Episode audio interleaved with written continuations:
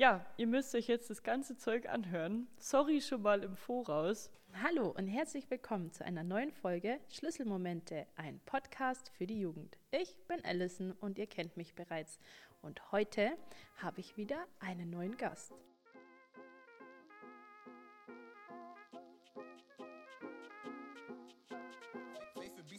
Trap, what?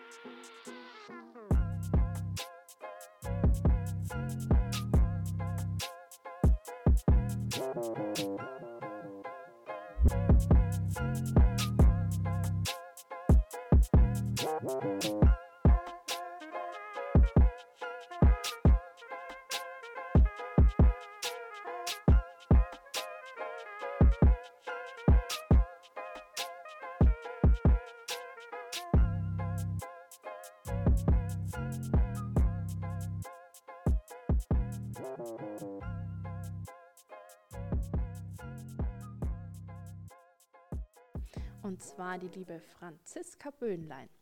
Franzi, ach, ich sag's dir, wenn ich dich beschreiben müsste, dann würde ich sagen, du bist bunt und fröhlich, engagiert, freundlich.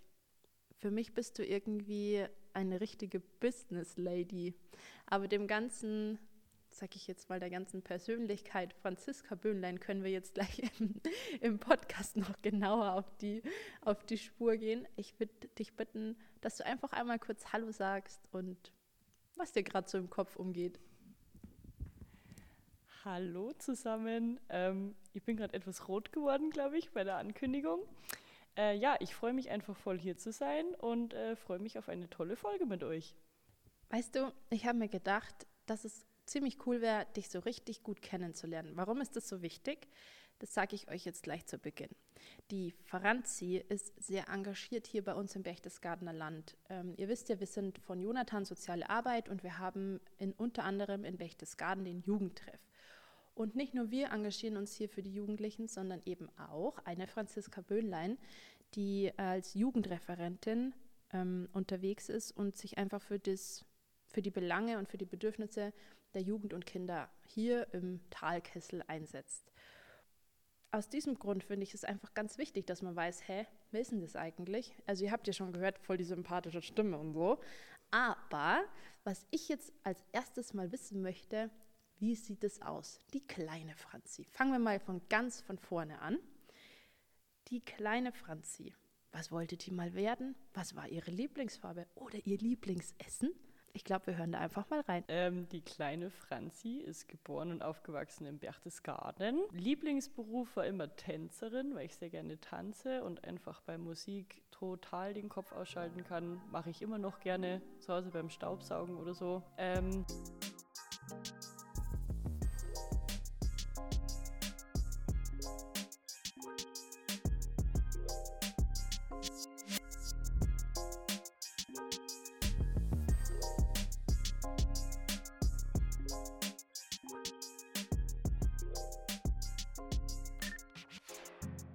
ja, ist dann nichts geworden mit meiner Tänzerkarriere. Äh, Lieblingsessen hat sich nicht geändert, ist immer noch Lasagne. Ich liebe Lasagne. Und äh, Lieblingsfarbe hat sich tatsächlich auch nicht geändert. Die ist immer noch rot. Rot, feurig, rot. Intensiv, impulsiv, mag ich einfach. Ich habe dir diese Kindheitsfrage gestellt, weil ich habe da so einen Artikel gelesen über dich und da hast du erzählt, dass du schon mit fünf ähm, beruflich unterwegs warst.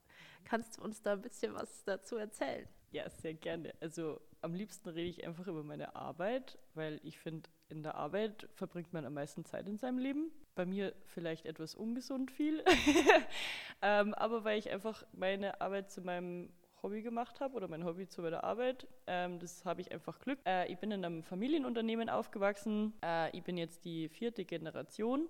Und ja, bei uns lebt man einfach das Unternehmertum und äh, meine Eltern sind in der Energiebranche. Also wir sind mittlerweile 360 Grad Energieversorger, ähm, haben eine Spedition dabei und da ist auch ein essentieller Teil Heizöl gewesen oder ist teilweise immer noch. Und da gab es schon mal den einen oder anderen Kunden, dem am Wochenende das Heizöl ausgegangen ist. Und wenn es am Wochenende zu Hause kalt ist, ist das nicht ganz so nice. Und äh, da ist mein Papa dann immer ausgerückt und dann fand ich das ziemlich cool, da in dem großen TKW zu sitzen und da mitzufahren. Genau. Und dann ähm, generell irgendwie Leidenschaft für, für große Gerätschaften entwickelt, äh, Stapler fahren, TKW fahren, mit dem Pritschenwagen rumcruisen, hinten auf der Ladefläche sitzen, äh, Aufsitzmäher fahren, also alles, was irgendwie laut ist und kracht, hat mir schon immer gefallen. Vielleicht, weil ich selber auch ein bisschen laut und krachig bin. Und wenn ich dann da einfach gucken konnte, was mein Papa so den ganzen Tag macht, weil der halt doch sehr viel in der Arbeit war, hat mich das immer sehr interessiert, wenn man denke, irgendwie muss der ja Spaß an dem haben, was er tut, sonst würde das nicht so viel machen. Genau, was halt als, als Kind auch ab und zu ein bisschen schwierig war, weil halt Unternehmerfamilie immer ein bisschen ja, schwierig ist, weil halt einfach die Arbeit sehr viel Zeit, äh, also einen großen Platz einnimmt ähm, und man auch zu Hause dann viel über das Unternehmen redet, äh, ist das einfach so ein, so ein essentieller Teil. Aber dann war es dann voll schön, hat mir dann auch gefallen. In der Teenagerzeit hat sich das dann etwas geändert. Da habe ich dann auf einmal ganz andere äh, Interessen gehabt bin dann aber schlussendlich doch dort gelandet. Und jetzt bin ich auch ein Teil des Familienunternehmens. Freut mich wirklich voll. Auch, dass meine Eltern mich da haben wollen, also ist ja auch nicht selbstverständlich. Also ich glaube, wir bereichern uns da gegenseitig. Ich finde es immer so spannend, wie sich das entwickelt. Gell? Man kommt auf die Welt, man hat so seine Umgebung und die Menschen um sich, die einen prägen. Und irgendwann entwickelt sich ja so ein innerer Wille und das, was man möchte. Jetzt sagst du, dass du halt einfach schon früh damit in Berührung gekommen bist, aber das hat sich jetzt nicht gleich so ähm, herauskristallisiert, dass es das sein soll. Erstmal war die Tänzerkarriere äh, ganz wichtig und ähm, trotzdem bist du aber schon damals gerne mitgefahren, hast dir auch in Anführungszeichen, sage ich jetzt mal, die Hände schmutzig gemacht und ähm, hast da voll reingeschnuppert. Für unsere Hörer und Hörerinnen, wärst du so lieb und auch für mich, ähm, das nochmal so ein bisschen zu erklären, was genau zum Beispiel eine Speditionsfirma macht und ähm, wie, wie das, also ich würde gern am Ende des Tages voll stolz von mir sagen können, dass ich endlich verstanden habe, was die Franzi da eigentlich macht. Also ich habe schon ein bisschen recherchiert, gell? Also ich habe mir angeschaut, dass diese Firma, die ihr da habt, die gibt es ja schon seit 60 Jahren im Berchtesgadener Land. Und dann habe ich mir gedacht, cool, jetzt schaue ich einfach mal, ähm, seit wann ihr Papa damit dabei ist. Und ich weiß ja, dass der Werner heißt. Jetzt schaue ich, Werner, ah ja, na, das ist das Falsche. Ja, okay, dann 1964, nein, 1964 kann auch nicht sein, 2005 dann vielleicht. ähm, ja, ich, ich werde dir sehr dankbar, wenn du mich da aufklärst und ähm, auch was es mit diesen Brenn- und Schmierstoffen hat. Also ich bin da wirklich blank. Ja, sehr gerne. Es ist tatsächlich nicht in einem Wort äh, zu erklären, was wir da eigentlich den ganzen Tag machen. Ähm, deswegen sage ich immer 360 Grad Energieversorger in der stillen Hoffnung, dass es irgendjemand versteht, was ich da eigentlich den ganzen Tag mache. Ähm, wie fange ich an? Ich fange an. Ähm, meine äh, Urgroßeltern sind hierher gekommen, waren Flüchtlinge ähm, und haben sich dort war anscheinend ziemlich schwierig in der Nachkriegszeit aus dem ehemaligen Egerland äh, geflohen, das jetzige Tschechei, und sind hierher gekommen und haben sich angefangen, ähm, ein Unternehmen aufzubauen. Damals noch mit Pferdefuhrwerk und da der primäre Energieversorger damals Kohlen waren, haben sie dann angefangen, Kohlen auszufahren. Das Ganze hat dann meine Großmutter mit ihrem Mann, der Werner Böhnlein heißt, darauf gehe ich jetzt äh, automatisch auch gleich mit rein, ähm, übernommen, haben dann expandiert und ähm, sind dann in den Energiesektor eingestiegen und haben dann angefangen mit Heizöl zu handeln. Kohle war natürlich auch noch ein großer Teil und haben dann einfach geguckt, was da noch so gibt. Ähm, mein Vater war dann noch beim Jurastudium. Das ist ein ganz schlauer, mein Daddy. Falls er es hört da draußen, shout out. Ich liebe dich. Ähm, das ist auch toll, weil man dann immer sehr viel nach Rat fragen kann und so. Der hat echt Ahnung, das ist wirklich schön. Ähm, ist dann da nach dem Jurastudium mit eingestiegen und äh, hat dann wieder etwas expandiert und so sind wir dann eigentlich, also haben ausgebaut, äh, die Produktpalette ähm, ausgebaut und äh, so sind wir jetzt eigentlich zum 360 Grad Energieversorger geworden. Das heißt grundsätzlich, äh, mein Vater heißt auch Werner Böhnlein, genau deswegen ist es vielleicht etwas verwirrend in unserer Familienhistorie. Mein kleiner Bruder heißt auch Werner Böhnlein, äh, also es könnte noch ziemlich spannend werden bei uns. ähm, genau, also zum einen handeln wir mit Energie, also wir kaufen Energie ein im Sinne von Strom, Erdgas, Heizöl, äh, Flaschengase, medizinische Gase, technische Gase, es gehört alles dazu. Ähm, verkaufen dies auch an Endverbraucher und an Geschäftskunden und haben zudem eine Spedition. Das heißt, wir haben Autos, einen gewissen Fuhrpark und fahren diese Produkte dann auch aus. Also bei uns ist vom Einkauf bis zum Verbraucher quasi die Kette geschlossen. So läuft es. Und dann bin ich mit eingestiegen. Ich bin jetzt das sechste Jahr dabei. Wir versuchen natürlich immer zu optimieren. Natürlich ist Energie äh, vor allem dieses Jahr ein ganz großes Thema. Ähm, zum Thema Klimaneutralität machen wir natürlich auch mit. Ähm, das ist immer ein bisschen, bisschen kompliziert, weil heißt, ja, was machst du, was redest du über Klimaschutz? Äh, ihr seid ja hier Heizölhändler. Wir sind natürlich nicht nur Heizölhändler. Äh, das hat mal einen großen Teil ausgemacht, ganz klar. Und wir versuchen jetzt halt einfach einen gewissen gesunden Energiemix hinzukriegen. Ein bisschen den Spagat zwischen Klimaneutralität und Energie, die einfach noch gebraucht wird, weil es halt einfach Anlagen gibt, die, die äh, im Altbestand sind die noch Heizöl oder teilweise auch Kohlenöfen haben.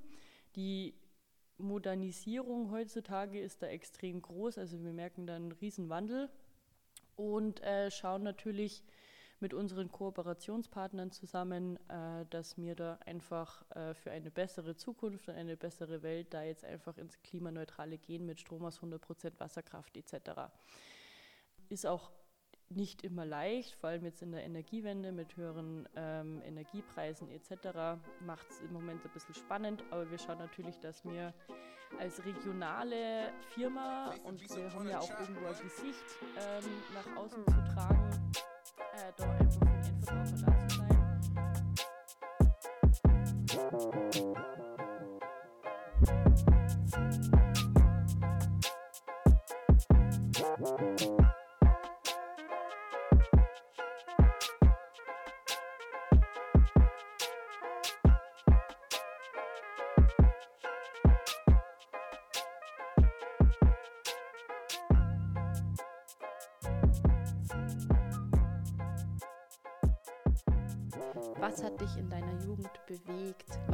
dich total interessant oder welche Orte waren dir wichtig? So, an was kannst du dich auch einfach noch total gut erinnern? Oder gibt es da vielleicht Momente im Leben, die dich zu der Person gemacht haben, die du heute bist? Ja, ähm, ich glaube, so Schlüsselmomente hat einfach jeder im Leben. Ähm, deswegen finde ich auch den Podcast ganz toll, weil es sich eben genau um sowas dreht und jeder, glaube ich, so einen Aha-Moment hat und sagt, ja genau, sowas hatte ich auch. Also glaube, ich habe meinen Eltern ziemlich viele Nerven gekostet, als ich auf die Schule ging. Ich habe so ungefähr die komplette Schul, äh, das ganze Schulportfolio durchforstet, was es so gab äh, bin aufs Gymnasium gegangen. Vielleicht jetzt für die, für die jüngeren Hörer da draußen. Ähm, man muss nicht immer der Oberbrainy von Brainstorm sein an der Schule. Ähm, ist ganz wichtig. Ähm, ich habe halt immer sehr viel in der Schule hinterfragt, ähm, habe sehr viel nachgefragt, habe ähm, sehr viel eigene Meinung mit reingebracht und das kam bei dem einen oder anderen Lehrkörper nicht so gut an vor allem wenn ich anderer Meinung war. Das war mir immer schon ganz, ganz wichtig, schon in der Grundschule. Da hatte ich eine Diskussion, das war ein Schlüsselmoment. Da ging es um Piraten. Ich weiß nicht, warum ich das noch weiß. Aber ich habe immer schon sehr gerne gelesen und hatte immer so diese Was ist was Bücher zu Hause und habe da was über Piraten gelesen und meine Lehrerin hat was anderes gesagt darüber. Ich weiß nicht mehr, welches Thema das genau war ich glaube, es war Wundheilung oder sowas. Ähm, und ich habe das gelesen und habe gesagt, na, also ich habe was anderes gelesen, dass die das so und so gemacht haben. Und dann hat meine Lehrerin gesagt, dass ihre Meinung die einzige ist, die zählt. Konnte ich in der Grundschule so nicht akzeptieren. Ähm, musste dann auch tatsächlich fast nachsitzen, ähm, weil ich da mit der einfach diskutiert habe. Und natürlich war ich dann auch sowas von, wie soll ich sagen, geschäftig vielleicht, dass ich am nächsten Tag das Buch mitgebracht habe, was von mehreren Autoren geschrieben worden ist und gesagt habe, die sind genau derselben Meinung wie ich und es ist nicht nur deine Meinung, die zählt, sondern das war mir immer schon wichtig. Ich höre mir immer sehr gerne alle Meinungen an. Ob ich die gut oder schlecht finde, hat da auch überhaupt nichts drin zu suchen und bilde mir dann daraus meine eigene. Aber ich höre mir erstmal alles an und ähm, akzeptiere es auch, wenn einer nicht meiner Meinung ist. Das finde ich immer ganz wichtig. Das war so eine Geschichte. Okay, in dem Fall habe ich es vielleicht nicht ganz akzeptiert, aber weil halt einfach nur ihre Meinung gezählt hat. Sie wollte mich nicht anhören. Das war ein so ein Schlüsselmoment. Dann kam ich aufs Gymnasium.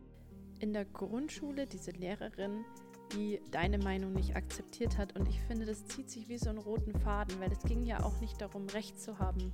Es ging darum, darauf zu bestehen, dass jeder Mensch eine Stimme hat und dass jede Stimme gehört werden soll. Und ich finde ja doch, dass du dir das ganz schön beibehalten hast. Und genau solche Schlüsselmomente, in denen man einfach mal aufsteht. Und ich meine, du warst ja nicht, also ich finde das in keiner, in keinster Weise aufsätzlich, sondern du hast einfach dein Buch mitgebracht und es nochmal hergezeigt und gesagt, da sind Leute, die haben das recherchiert, die haben da vielleicht sogar, weiß ich nicht, wissenschaftlich dran gearbeitet und die können das beweisen, dass meine Meinung auch ähm, Hand und Fuß hat. Und ja, so eine in einer Situation damit auf diese Weise umzugehen, finde ich hervorragend, weil wie oft ist es schon so gewesen, also ich kann mich auch an meine Kindheit oder Jugend erinnern, dass jemand Erwachsenes oder Größeres dir sagt, was du kannst, was du nicht kannst und dass man sich das nicht unbedingt gefallen lassen muss, was ja nicht heißt, dass man unhöflich wird oder sondern einfach nur, dass man für sich selber einsteht und das finde ich total mutig und total gut. Und vielleicht gibt es ja für dich da draußen auch eine Situation, wo du dir eigentlich lieber deine Meinung zählen lassen würdest oder wo du sagst, hey, das, was mir wichtig ist und das, was ich möchte, das hat auch einen Wert und da hast du vollkommen recht.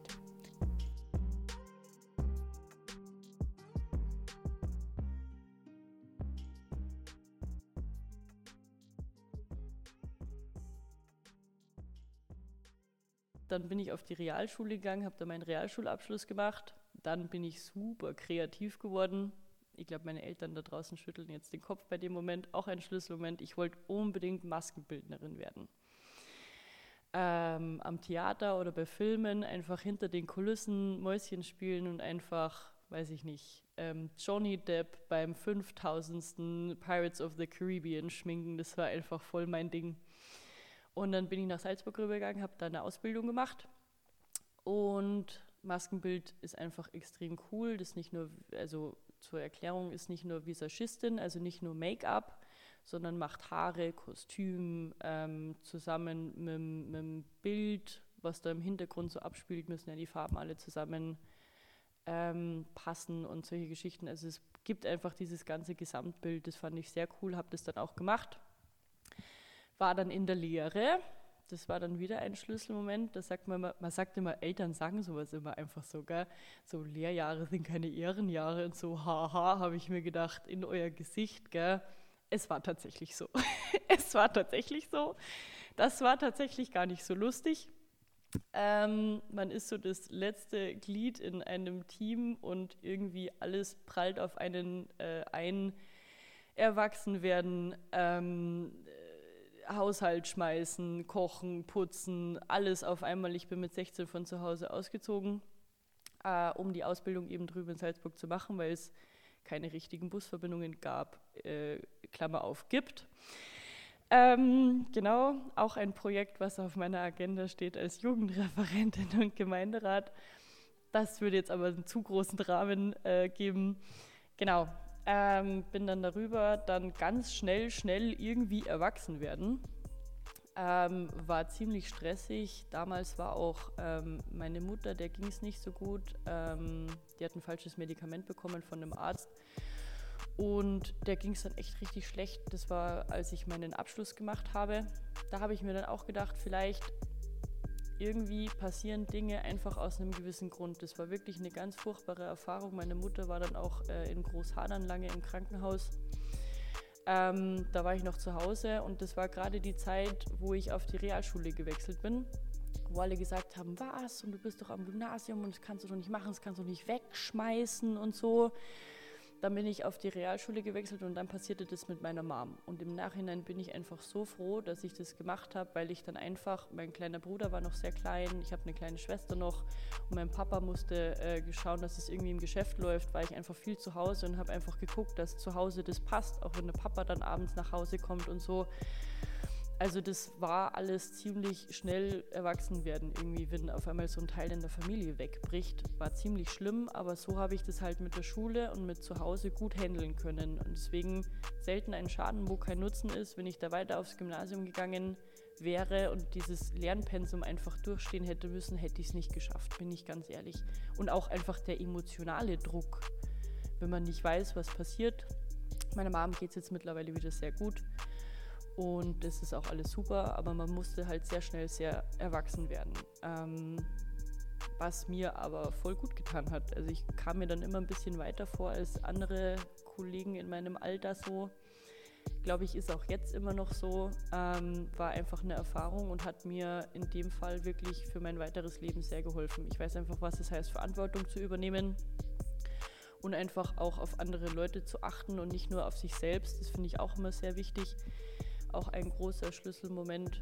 Ähm, das sind alles so Sachen, ich wäre heute nicht so, wie ich bin, wenn das damals alles nicht gewesen wäre. Bin dann rüber nach Salzburg, habe dann meine Ausbildung gemacht, dann habe ich gemerkt, dass das kreative Zeug eigentlich voll schön ist, aber nicht gut bezahlt wird. Und ich habe schon immer sehr gerne sehr viel gearbeitet, aber wollte dann halt auch dementsprechend ein bisschen was dabei verdienen, was halt bei so Künstlerberufen immer ein bisschen schwierig ist. Man ist dann halt auch selbstständig, man lebt von Engagement zu Engagement, man muss hoffen, dass einen niemand bucht und solche Geschichten.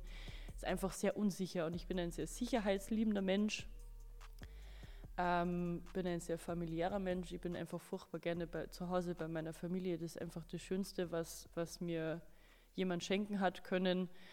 Wenn ich zu Hause bin bei meiner Familie, ist die Welt einfach in Ordnung. Und dann haben wir auch noch ganz viele Tierchen zu Hause. Und wenn ich dann einfach da mit meinen Tierchen kuscheln kann bei meiner Familie auf der Ofenbank zu Hause, ist einfach alles in Ordnung. Genau ja, dann wusste ich nicht so wirklich, was ich machen soll. Dann dachte ich mir, gut, irgendwie so ein Abi wäre schon nicht schlecht. Hatten meine Eltern vielleicht recht, haha. Sie haben es immer gesagt, ich wollte es nicht glauben, musste es dann selbst erfahren. Ähm, also ja, ab und zu haben die Eltern doch gar nicht so unrecht. Aber man muss es einfach auch selber erfahren. Also das ist auch, man muss das, ich, ich wollte es dann selbst und habe dann auch dementsprechend OGAST bin dann auf die FOS gegangen, oben am COD, die war gerade das zweite Jahr neu, also noch nicht staatlich anerkannt.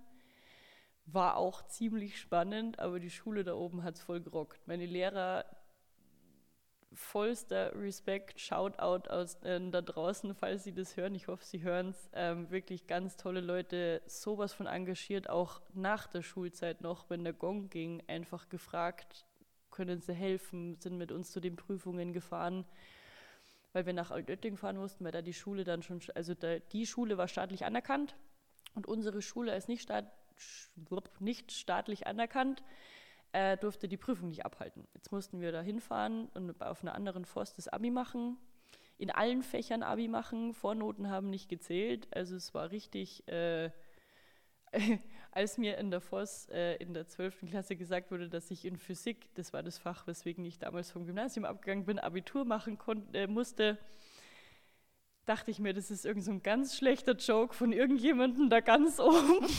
ich bin nach Hause gekommen, wusste nicht, ob ich weinen oder mich übergeben sollte. Hatte dann tatsächlich gar nicht so eine schlechte Note. Also, haha, mein Physiklehrer von damals. Lag wohl nicht nur an mir. Nein, schon mal. Genau, habe dann mein Abi nachgemacht. Also es ist nur Fachabitur, aber ich kann damit leben. Äh, Abi ist Abi.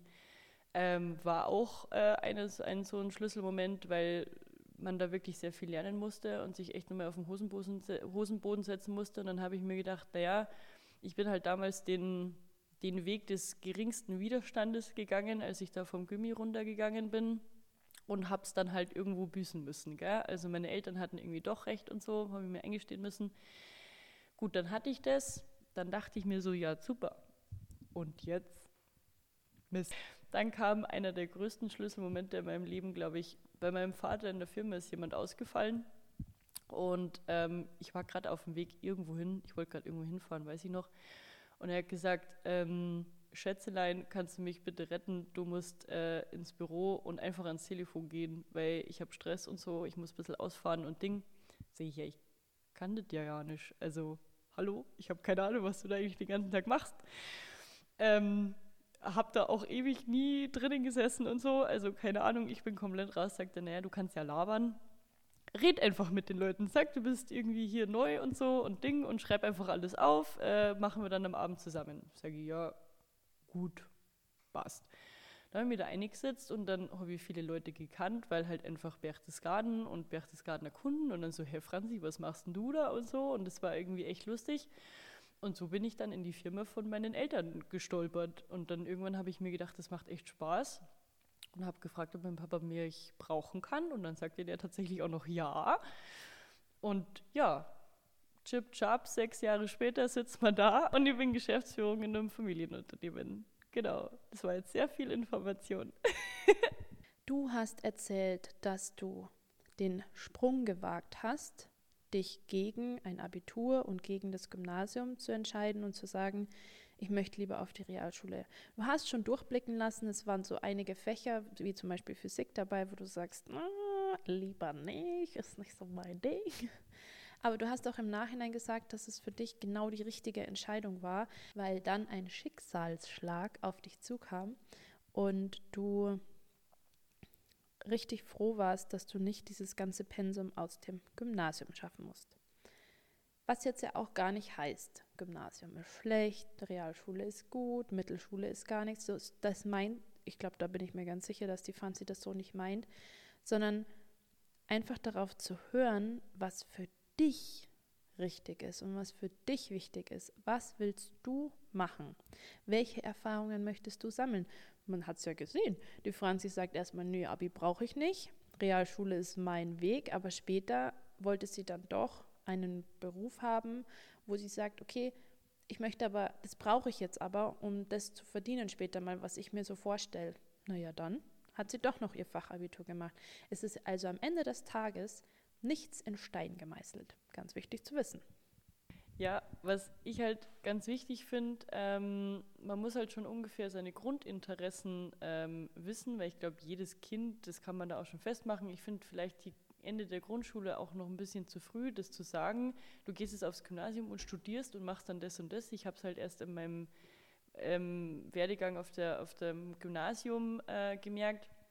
Für mich stand halt immer schon fest, äh, ich werde nicht studieren. Das mag ich nicht. Ich mag da nicht stundenlang sitzen und irgendwas ähm, äh, in mich reinpauken. Das bin ich nicht. Ich möchte was machen. Ich möchte rausgehen. Ich möchte schmutzig werden. Ich möchte am Ende vom Tag irgendwas anfassen können, was ich gemacht habe. Ähm, ist jetzt im Büro vielleicht auch ein bisschen schwierig, aber ich sehe da meine Aufträge, die ich gefahren habe, die ich disponiert habe. Ähm, also disponieren heißt einteilen in verschiedene Touren, in Tourplanungen, Geschichten. Ähm, ich wollte einfach immer irgendwas anfassen. Ich war einfach schon immer mehr der Praktiker und deswegen ähm, war für mich die Realschule einfach der bessere Weg. Ähm, ich glaube, da ist die Mittelschule und die Realschule ideal, genau für solche Leute, die am Ende vom Tag einfach sehen möchten, was sie gemacht haben.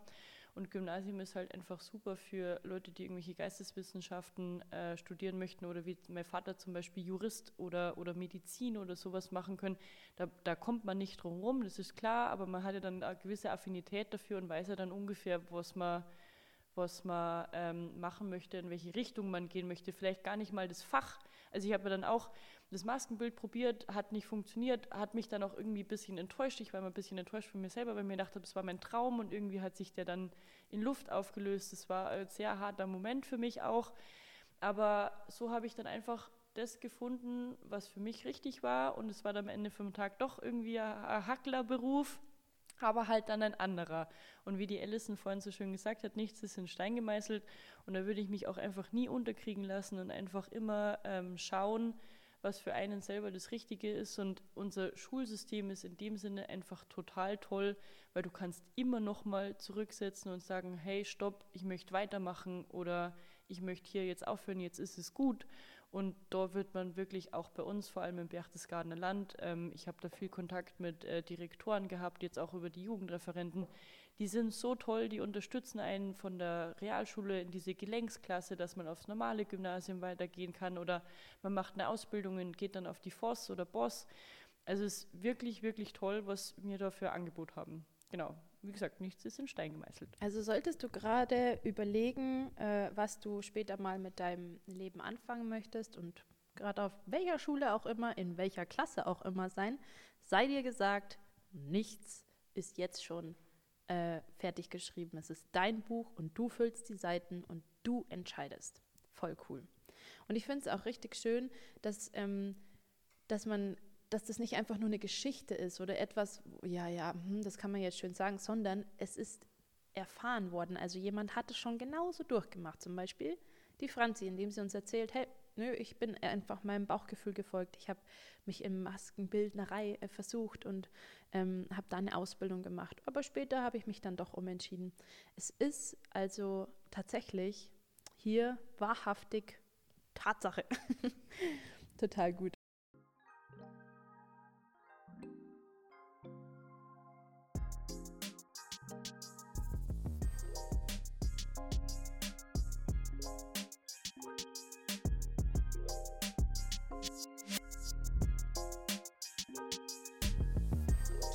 Meine ja, gell? Also ich glaube ja, dass das ja schon, wenn jemand sagt, ich kann für eine große Masse Menschen sprechen oder ich möchte mich für eine große Menge an Menschen einsetzen, mir sind die Bedürfnisse anderer wichtig, dann glaube ich, braucht man das so ein bisschen in seiner Persönlichkeit. Was wir jetzt schon so gehört haben, ist, kann die Franzi sehr gut auf ihr Bauchgefühl hören und folgt ihrem Herzen oder ihrem Willen, aber es ist ihr auch total wichtig, dass eben jede Meinung zählt.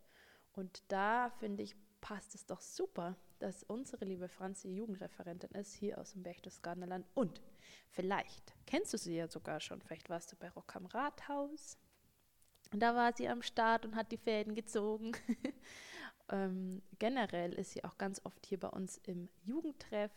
Und mich würde einfach mal interessieren, hey, wie kam es dazu, dass du Jugendreferentin geworden bist? Wie kam es überhaupt dazu? Hey, wie kann man sich das eigentlich trauen? Wie macht man sowas? Weil vielleicht möchte ja irgendjemand von euch da draußen, wenn er groß und stark ist, ähm, in irgendeiner Weise auch solche Ämter bekleiden oder ja, vielleicht willst du auch einfach nur wissen, was es genau ist. Wir fragen am besten einfach mal die Franzi. Die kennt sich aus. Ja, da fange ich jetzt mal wieder ganz von vorne an. und zwar ähm, bin ich ein Mensch, der, äh, wie gesagt, eben gerne hinterfragt und ich reg mich auch ganz gerne ganz fürchterlich über irgendwelche Sachverhalte auf, über Fehlentscheidungen, meiner Meinung nach Fehlentscheidungen und so. Und ähm, dachte mir, man musste ja irgendwie auch beide Seiten kennen, weil vielleicht hat diese eine für mich Fehlentscheidung eigentlich einen total nachvollziehbaren Grund.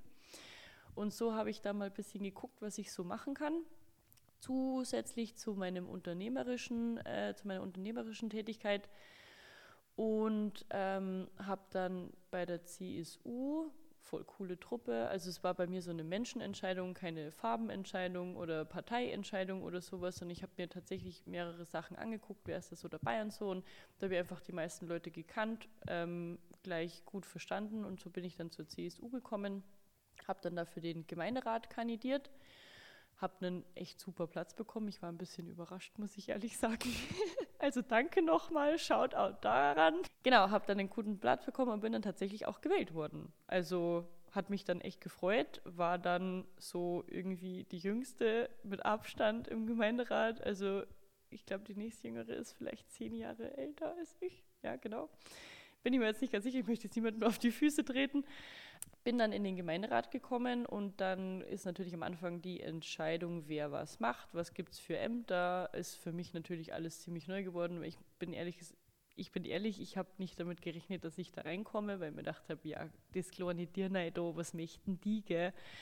Und dass es dann geklappt hat, war ich etwas überfahren am Anfang. Dann gab es eben diese Ämtergeschichte, also da gibt es ja dann auch noch den Rechnungsprüfungsausschuss, wo ich dann auch drinnen bin. Es gibt den Bauausschuss, es gibt den Hauptausschuss. Also alle möglichen Ausschüsse gibt es da und dann gibt es eben noch die Seniorenreferentin und die Jugendreferentin. Und da bin ich dann irgendwie gefragt worden, weil es einfach als Küken der Gruppe irgendwie naheliegend war, dass das jetzt irgendwie die Jüngste macht, bin ich dann gefragt worden. Also ich habe mich jetzt grundsätzlich nicht aktiv dafür entschieden, ähm, weil ich gar nicht wusste, hey, kann man da jetzt einfach hingehen und sagen, äh, Leute, ich will jetzt Jugendreferentin werden oder so. Ähm, bin dann tatsächlich gefragt worden und dachte mir dann, hey, cool. Also ich bin am wenigsten weit weg von der Jugend. Das ist jetzt alles gar nicht so lange her. Ich bin jetzt 26. Okay, für die meisten ist es utopisch lange her, aber für mich noch nicht. Ähm, genau, und so bin ich dazugekommen. Also unverhofft kommt oft und jetzt bin ich das. Und natürlich gleich voll in die Pandemie reingegrätscht, war natürlich super. Äh, und mir macht das einfach mega Spaß. Also mit Jugendlichen arbeiten ist echt sowas von schön und auch einfach die Leute dann da kennenzulernen, die so die, die Strippen ziehen im Hintergrund, wie jetzt zum Beispiel die liebe Allison, die hätte ich wahrscheinlich nie kennengelernt, wenn ich das nicht machen würde. Ähm, und zu gucken, was da für tolle Menschen im Hintergrund sind, was es alles für Angebote gibt und ähm, auch so ein bisschen marketingmäßig, wie man das vielleicht noch ausbreiten kann und so hat mich einfach total fasziniert und war ich total froh, dass ich das geworden bin. Das muss dann auch gewählt werden tatsächlich. Also waren, glaube ich, alle ganz froh, dass es dann jemanden gibt, der sich dafür auch interessiert. Dann dachte ich mir so, ja, Jugendarbeit. Was, was heißt Jugendarbeit? Also gut, ich arbeite mit Jugendlichen. Das ist jetzt schon mal das implizierte Wort Jugendarbeit. Aber was heißt Jugendarbeit? Natürlich braucht man erstmal den Kontakt mit Jugendlichen, um zu gucken, was gibt es eigentlich für Bedürfnisse? Also was haben die Jugendlichen für Bedürfnisse? Weil ab und zu kommt mir das so vor, vor allem auch in der Politik, jetzt mit der Corona-Pandemie, ich will das Wort, wollte ich eigentlich in dem Podcast gar nicht ding, ähm, sagen, aber ähm, vielleicht meinen es Erwachsene gut mit den Kindern und die Kinder wollen das aber gar nicht so. Also erstmal so ein Hintergrundrecherche, mal gucken, so was ist im Berchtesgaden, was, was haben wir im Bestand, was gibt es schon für Jugendliche, was wäre cool, Umfragen machen und solche Geschichten, war jetzt natürlich mit den Kontaktbeschränkungen etwas schwierig. Ähm, bin dann aber tatsächlich schon ein bisschen reingerutscht, eben Gott sei Dank gibt es das Werk 34, weil sonst, glaube ich, hätte ich nie einen Jugendlichen getroffen, so in Real Life. Auf jeden Fall kann man sich ja nicht einfach vor irgendeine Schule stellen und sagen, Leute, ich bin jetzt hier und ähm, ich würde gerne mal mit euch reden oder so. Also das ist echt schräg gewesen am Anfang. Und so hat mir das Werk 34 sehr geholfen ähm, und wurde da auch gleich sehr offen äh, und herzlich aufgenommen von ganz tollen und lieben Menschen. Also wenn ihr noch nie im Werk 34 wart, dann kommt aber sowas von vorbei am Dienstag und am Freitag. Ich freue mich voll. Ich schaue immer, dass ich, dass ich, dass ich das zeitlich hinkriege, dass ich es schaffe, dass ich auch da bin, weil es einfach mega nett ist und so dann eben in Kontakt mit Jugendlichen kommen. Und dann gab es natürlich so gewisse Projekte, wie jetzt die Alison zum Beispiel schon angesprochen hat mit Rock am Rathaus. Hatten wir schon im Bestand.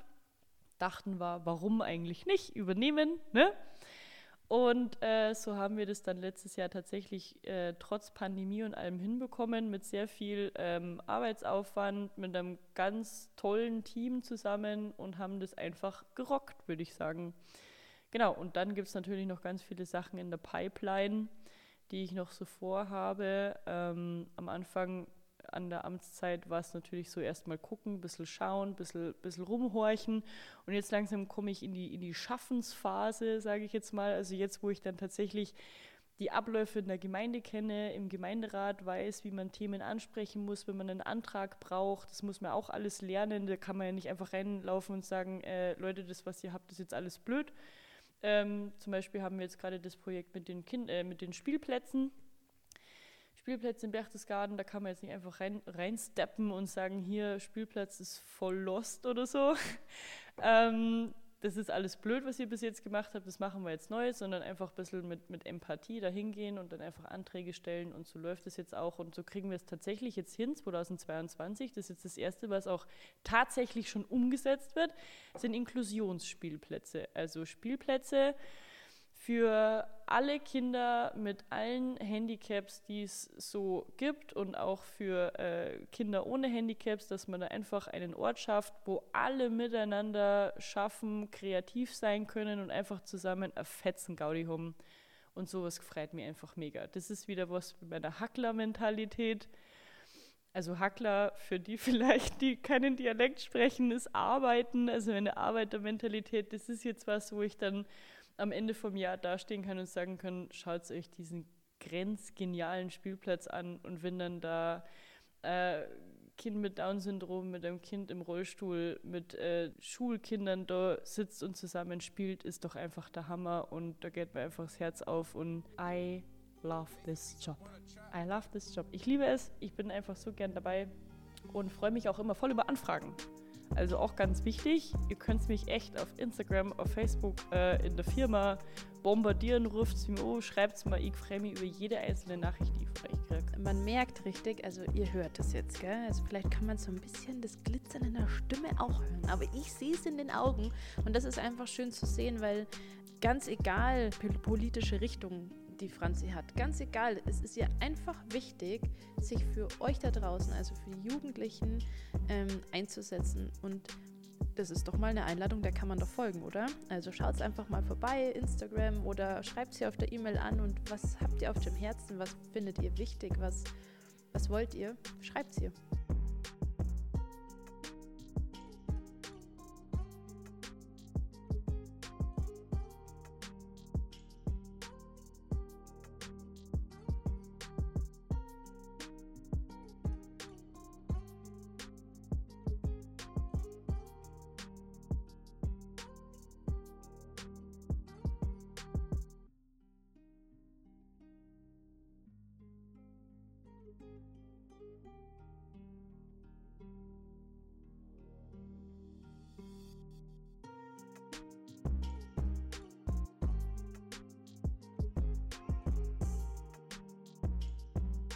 Liebe Franzi, kennst du zufällig irgendeine Person auf dieser Welt, die in High Heels Stapler fahren kann? so rein zufällig. Du, ich wüsste da jemanden. Also, ähm, um, um kurz mal äh, klarzustellen, also es waren keine High Heels. Ich würde das aber bestimmt auch voll rocken. Also es geht um mich, für die Leute, die jetzt vielleicht Fragezeichen im Kopf haben. Ich hatte da ein ganz nettes Ereignis, also eigentlich zwei lustige Ereignisse. Einmal war ähm, ich alleine in der Firma tatsächlich, weil irgendwie wieder überall Chaos herrschte auf dem Energiemarkt.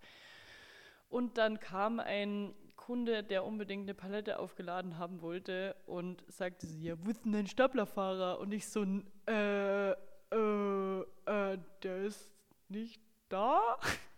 Und dann dachte ich mir, also so schwer kann das ja jetzt nicht sein, war. Und dann bin ich einfach raus und habe mich da reingesetzt, so.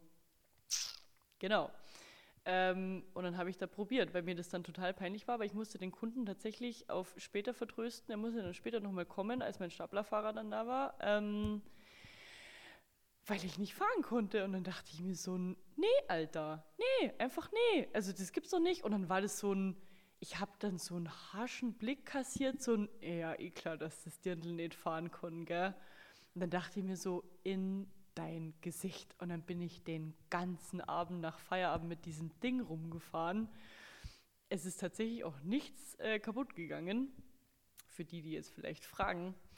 Ähm, es steht noch alles genauso, wie es war. Und dann dachte ich mir, ja, nee, also ich muss das jetzt üben, weil ich kann ja nicht, vor allem auch, in der Position als, als Cheftochter, ähm, was ich eigentlich gar nicht gerne mag, weil Beruf Cheftochter klingt immer so eingebildet und einfach stinkend faul, sowas mag ich nicht.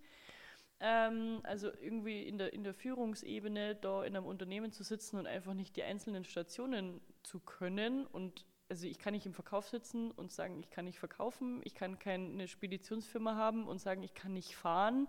Ich mag sowas nicht. Also ich kann nicht meinen TKW irgendwo hin disponieren, wenn ich selber nie mit dem Ding gefahren bin und gar nicht weiß, was der Fahrer eigentlich durchlebt in der Situation. Also das heißt dann so, ja, warum hast du da nicht abgeladen oder so? Oder warum bist du denn nicht raufgefahren, wenn es geschneit hat?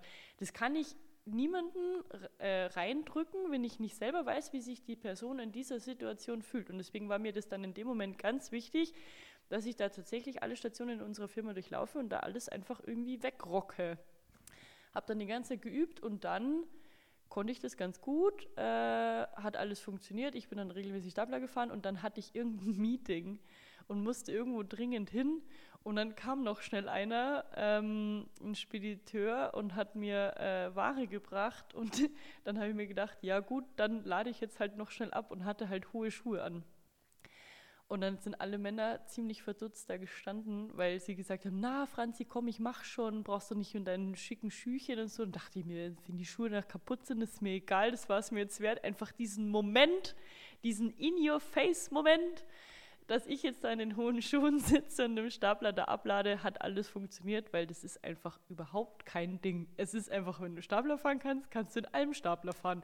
Das Einzige, was blöd wäre, wenn sie mir die Augen verbinden würden, aber ähm, sonst ist es nichts anderes. Das sind ja auch nur Schuhe. Also vielleicht keine Sicherheitsschuhe, also sollte man nicht öfter machen. Aber in dieser kurzen Situation auf meinem eigenen Grund war das dann in Ordnung. Genau. Und so war das irgendwie immer interessant in so einer Männerdomäne, weil halt irgendwie fast nur Männer da am Start sind, vor allem auch in der Energiebranche primär nur Männer da arbeiten. Immer schräg, als vor allem auch so junge Lady da einzusteigen. Also bei Meetings oder so ist es auch immer total lustig, wenn dann da ich reinkomme, weil die denken dann, ich bin die Sekretärin oder so. Also mir hat auch, ich hatte auch tatsächlich in München mal jemand gefragt, ob ich ihm jetzt, wann ich ihm jetzt endlich den Kaffee bringe und so. Wo ich mir gedacht habe, nein, Mann, ich bin hier zum Arbeiten, aber ist okay. Ich habe ihm dann den Kaffee gebracht, habe mich dann auf meinen Platz gesetzt, wo mein Namensschild stand und dann hat er gemerkt, dass ich doch nicht die Sekretärin bin ja, der kam sich ziemlich blöd vor und ich habe es ziemlich gefeiert. Also wenn solche Situationen kommen und man irgendwie so vielleicht jetzt auch mit der Diskriminierungskeule um sich schlagen könnte, gehe ich immer sehr gerne mit diesen Situationen mit, weil, wenn, weil ich dies, die, den Leuten gerne vor Augen führe, was sie da eigentlich tun. Dass jetzt da, wenn eine Frau zwischen lauter Männern steht, die Sekretärin sein muss, ist einfach dämlich und es fällt denen dann auf, wenn du da mitgehst. Wenn ich mich da jetzt hysterisch hinstelle und sage, der hat mich diskriminiert, der wollte, dass ich ihm einen Kaffee bringe und so, so lernen sie es nicht, die, die Herren der, der Schöpfung. Ähm, so lernen sie es einfach nicht. Und deswegen gehe ich da dann immer sehr gerne mit und zeige ihnen dann, dass es doch eigentlich gar nicht so sein muss. Es ist ihnen dann furchtbar peinlich und ich glaube, dass man aus solchen Situationen viel besser lernt, als wenn ich da jetzt die hysterische Frau gebe und ihnen sogar vielleicht noch das gebe, was sie von mir erwarten, dass ich dann da rumkeife und irgendwie einfach blöd drauf bin und denen irgendwie jetzt versuche, hier den Moralapostel zu spielen, finde ich ganz furchtbar und ich glaube, so kommt man generell im Leben nie weiter. Und deswegen mache ich es immer gerne ein bisschen mit Witz und mit Humor. Und ich liebe es einfach, Männer in die Verlegenheit zu bringen. Hm, erkenne ich da Hörner? Franzi, ich habe mir schon auch gedacht, frage ich dich überhaupt, wie es ist, in einem Männerberuf zu arbeiten? Gar nicht, weil, ah, ich weiß nicht, ist es nicht auch schon Schublade zu sagen, es ist ein Männerberuf? Ist es nicht einfach ein Beruf? Wo fangen wir an und wo hören wir auf? Ganz, du hast es voll gut beschrieben. Es sind einfach wirklich viele Männer in diesem Beruf unterwegs. Fakt. Und dann kann man eben sagen, hey, wie ist es mit so vielen Männern auf einen Haufen? Genauso wie man jetzt zum Beispiel einen Erzieher fragen könnte, der im Kindergarten arbeitet, wie es ist, mit so vielen Frauen zu arbeiten, weil da nun mal viele Frauen sind. Ich finde es cool, dass du mit sowas aufräumst und ich finde es total schön für alle Mädels da draußen jetzt mal kurz, auch Jungs, wenn man in die andere Richtung denkt. Aber lass mich kurz aussprechen, dass man sich auch an Sachen herantrauen darf, die erstmal so erscheinen, als würden es nur Frauen oder nur Männer machen. Folge einfach dem, was dich interessiert. Du kannst auch Stapler fahren. Also, das, ich finde es total schön, dass du sagst, du diese Situation, ja, du hast ja quasi damit aufgeräumt. Erstmal war es ja ein bisschen peinlich für dich, dass du das nicht geschafft hast und dass er sich so bestätigt gefühlt hat in seinen ähm, ja, Vorurteilen und dann hast du geübt und gemacht und getan und dich so reingehängt. Und ich habe jetzt in meiner ganzen Podcast-Reise schon so viele Menschen kennenlernen dürfen, die auch so einen Kampfgeist haben, die sagen, da gibt es was, das will ich können oder das will ich lernen und dann lasse ich da nicht locker, dann mache ich das so lange, bis ich das habe. Und das kann in jede Richtung gehen. Hauptsache ist einfach, dass du genau das machst, was dir gefällt, was dir Spaß macht und dass du einfach nicht locker lässt. Diese Art und Weise ist halt einfach freundlich und positiv zu klären und da eben mit so Vorurteilen aufzuräumen, finde ich eine schöne Art und Weise, weil warum muss man sich gleich streiten oder anschreien oder fertig machen? Finde ich schön, dass du da eher den, den Weg der, ja, der Freundlichkeit wählst, aber dir trotzdem nichts gefallen lässt.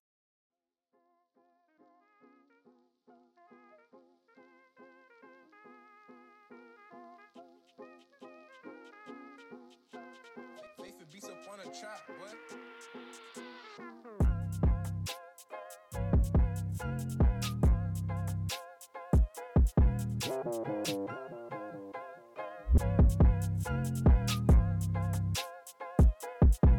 Es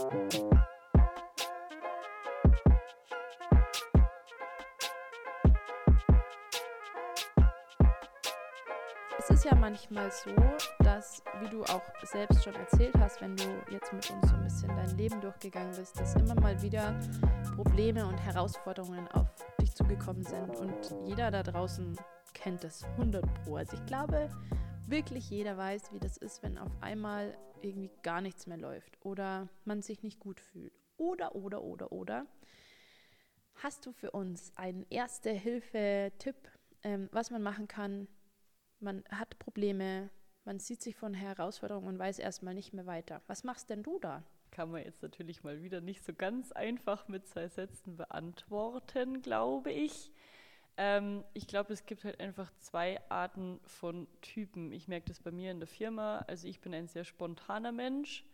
Und wenn ich auf ein Problem stoße, versuche ich jetzt erstmal die für in diesem Moment, weil in einem Unternehmen ist es immer schwierig, weil da kommen Probleme, die muss ich gleich lösen. Da kann ich nicht erst kurz überlegen und sagen, was mache ich jetzt oder so, sondern ich versuche jetzt einfach in diesem Moment die bestmöglichste Art und Weise ähm, hinzukriegen, dass das irgendwie läuft, damit es einfach einmal läuft und versuche dann im Nachhinein noch ein bisschen Shishi und ein bisschen das dann hübscher zu gestalten.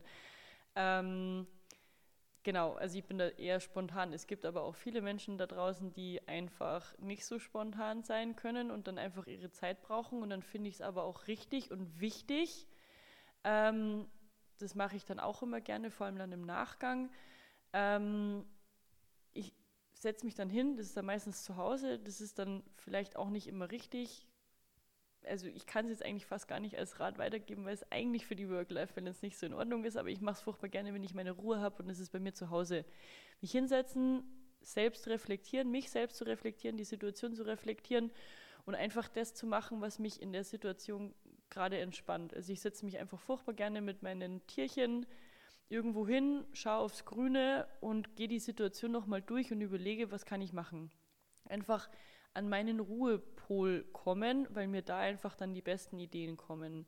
Einfach mal tief durchatmen, kurz mal reflektieren, was ist passiert, auch wenn irgendwas ganz Furchtbares passiert ist, das sowas wird immer passieren, da ist keiner gefeit vor, kurz sich für sich selbst zurückziehen und das Ganze nochmal zu durchlaufen und dann fällt einem schon immer irgendwas ein. Also gibt natürlich Situationen, wo man einfach nichts machen kann, aber das sind mehr so persönliche Geschichten in der Arbeit und in der Schule habe ich einfach immer mal überlegt, oder zum Beispiel in der Schule war es immer ganz lustig, ähm, der Lehrer sitzt halt einfach am Ende des Tages am längeren Hebel.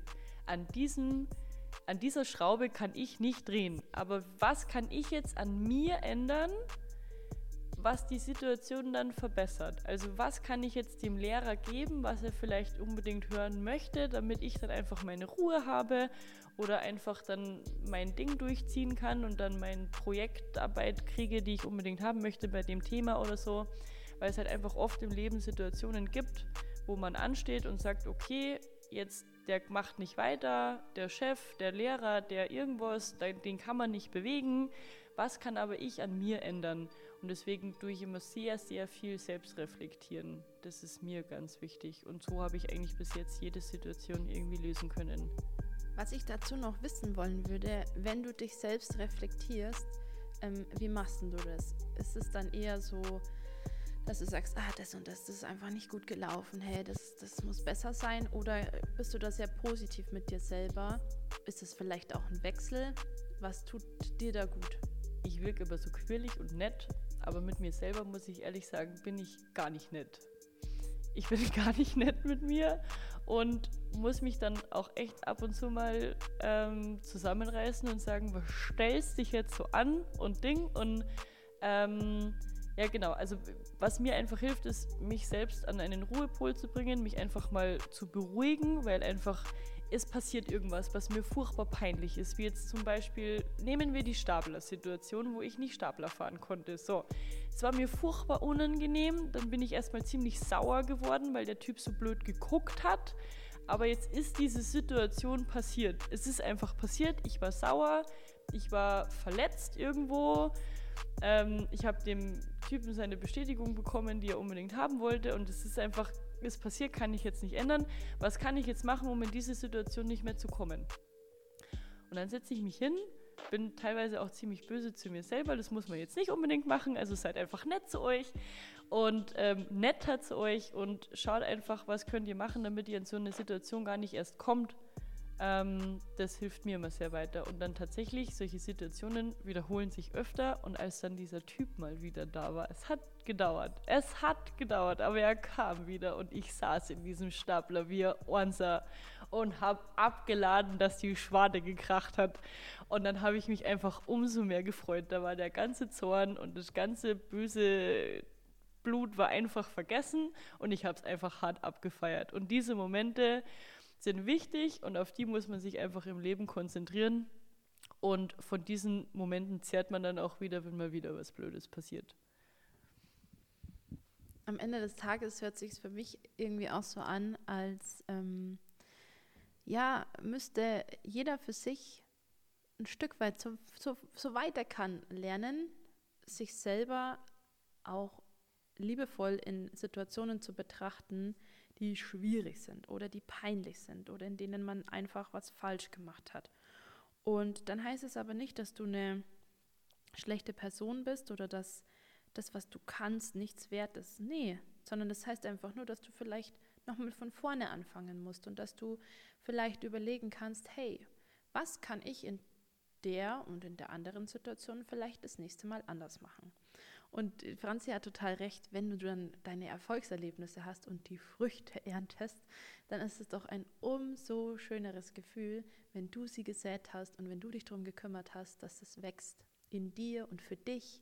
Und ähm, nicht nur du profitierst davon, sondern auch ganz oft viele Menschen um dich herum, weil allein dadurch, dass die Franzi das zum Beispiel jetzt so durchgemacht hat und ähm, daraus gelernt hat, könnte sie heute nicht hier sitzen und uns das erzählen. Und vielleicht inspiriert die Geschichte ja auch dich, ähm, wieder über dich nachzudenken und so weiter und so fort. Und so haben wir einen ganz positiven, positive Vibe.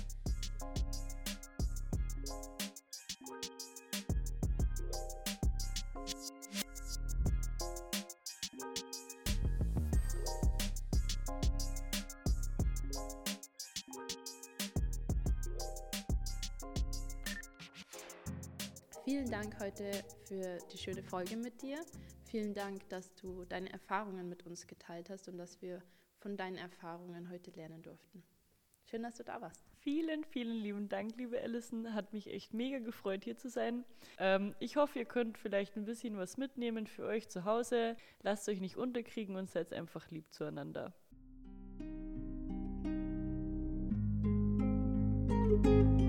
Faith beats up on a trap, boy. Bye.